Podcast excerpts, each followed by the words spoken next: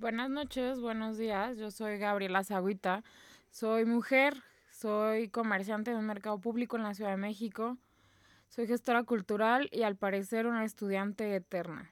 Hoy es 25 de diciembre del 2023 y hace unos días dije que iba a hacer un episodio diario para despedir diciembre, despedir el año y ver qué era lo que pasaba.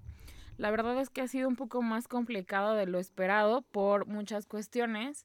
No he sacado a veces episodios los días que tocan, como el día de ayer, que fue 24, que la verdad sí tenía como la intención de hacerlo, pero por muchas cuestiones y factores no pude. Les aviso de una vez que tal vez este sea uno de los episodios un poquito más largos que los que hago eh, normalmente y que también probablemente mis salchichas ladren en algún punto porque están tronando cohetes. Personas, eh, no tronen cohetes, los perritos oyen muchísimo más que nosotros y les lastiman y los asustan. Entonces tengo a mis salchichas aquí abajo de mi sábana de peso. Sí, tengo una sábana de peso por la ansiedad. Entonces ellos están ahí abajo de mi sábana de peso y este, esperando que ya no truenen más. Pero empecemos este episodio. Eh, ayer 24 pues fue un día un poco normal, entre paréntesis, claro está. Compramos algunos este, regalitos que nos hacían falta para mis sobrinas y para mm, mi abuela. Y ya después eh, nos fuimos a cenar primero con mi tío con uno de mis tíos maternos, que vive muy cerca de mi casa. Y después de ahí, la verdad estuvo súper bien. el novio de mi prima hizo el pavo y le quedó increíble y comí un montón. Entonces, este, ya después de ahí, como a las ocho y media, nos fuimos a casa de mi abuela a pasar Navidad allá. La verdad, yo recuerdo que todos los años cuando yo era niña íbamos a pasar Navidad a casa de eh, mi familia paterna.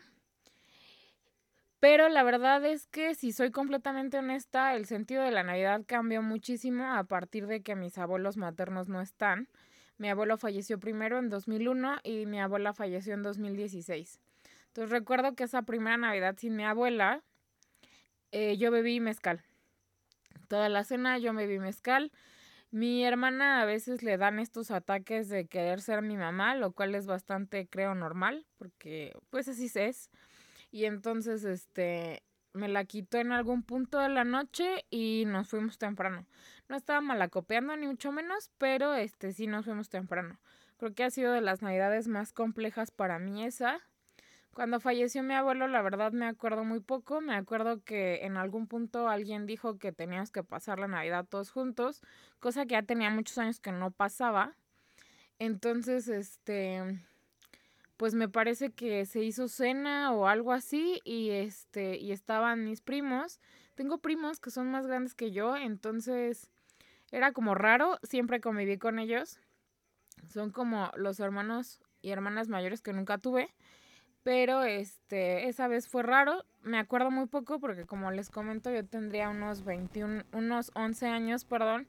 Y cuando falleció mi abuela ya tenía 26, entonces sí fue como un golpe distinto. No digo que me duela menos o que me duela más, sino que cuando empiezas a crecer y ya eres un adulto, empiezas a ver la muerte de una manera muy distinta.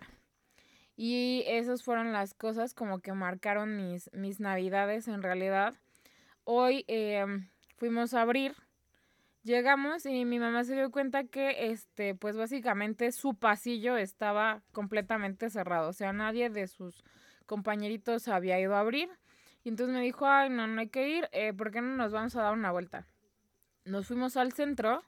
La verdad es que eh, no me había tocado ir un 25, bueno, sí, en otros años, pero más bien no me había tocado ir un 25 de diciembre al centro y que estuviera la gran mayoría de tiendas cerradas, eso no me había tocado.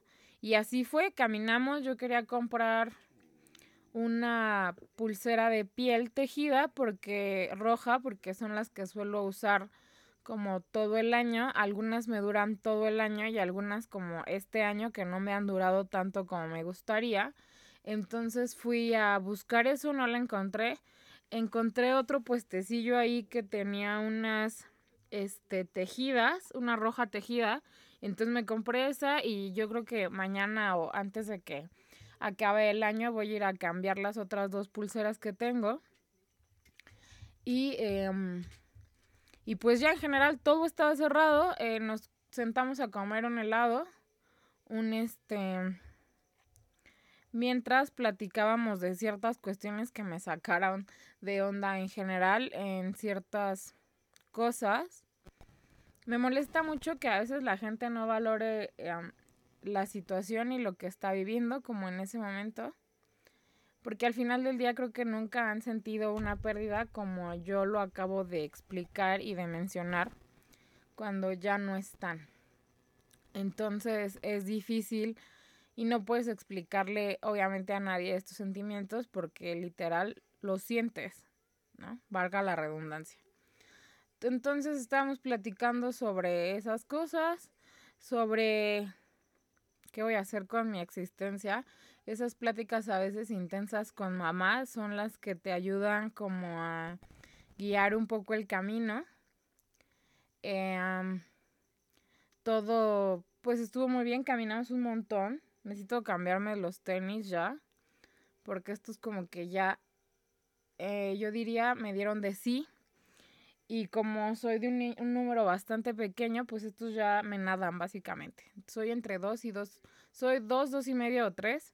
Casi siempre me pongo tres porque no me gusta estar batallando con los largos. Los medios eh, casi siempre solo los dan en lo ancho, entonces es complicado a veces. Pero sí, no me gusta estar batallando con con el largo y entonces suelo ponerme los zapatos un poco más grandes. Pero estamos bien y no me molesta. Em, ¿Qué significa la Navidad para ti?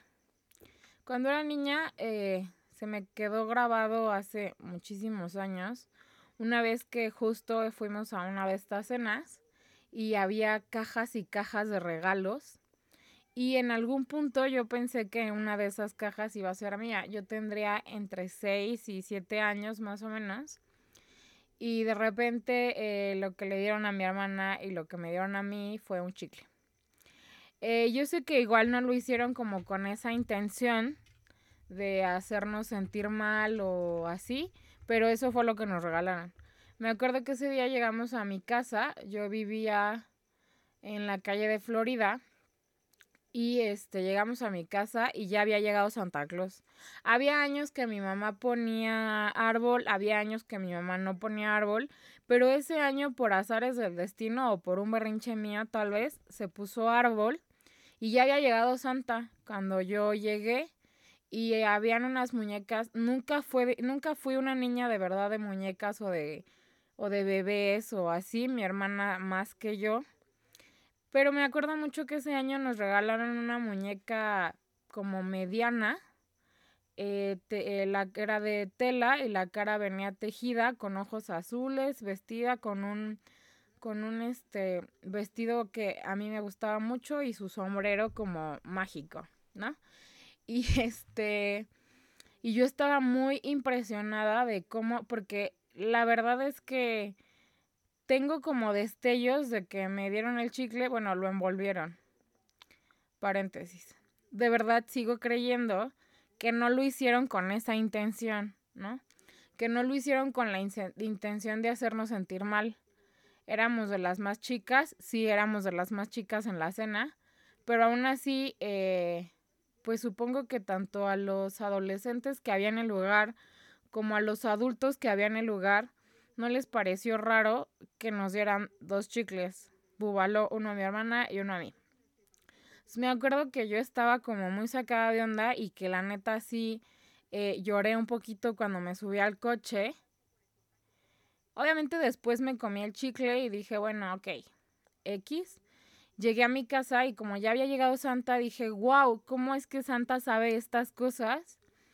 de que pues no me sentía muy bien y que ya llegué a mi casa y ya tengo mi regalo navideño en mi hogar.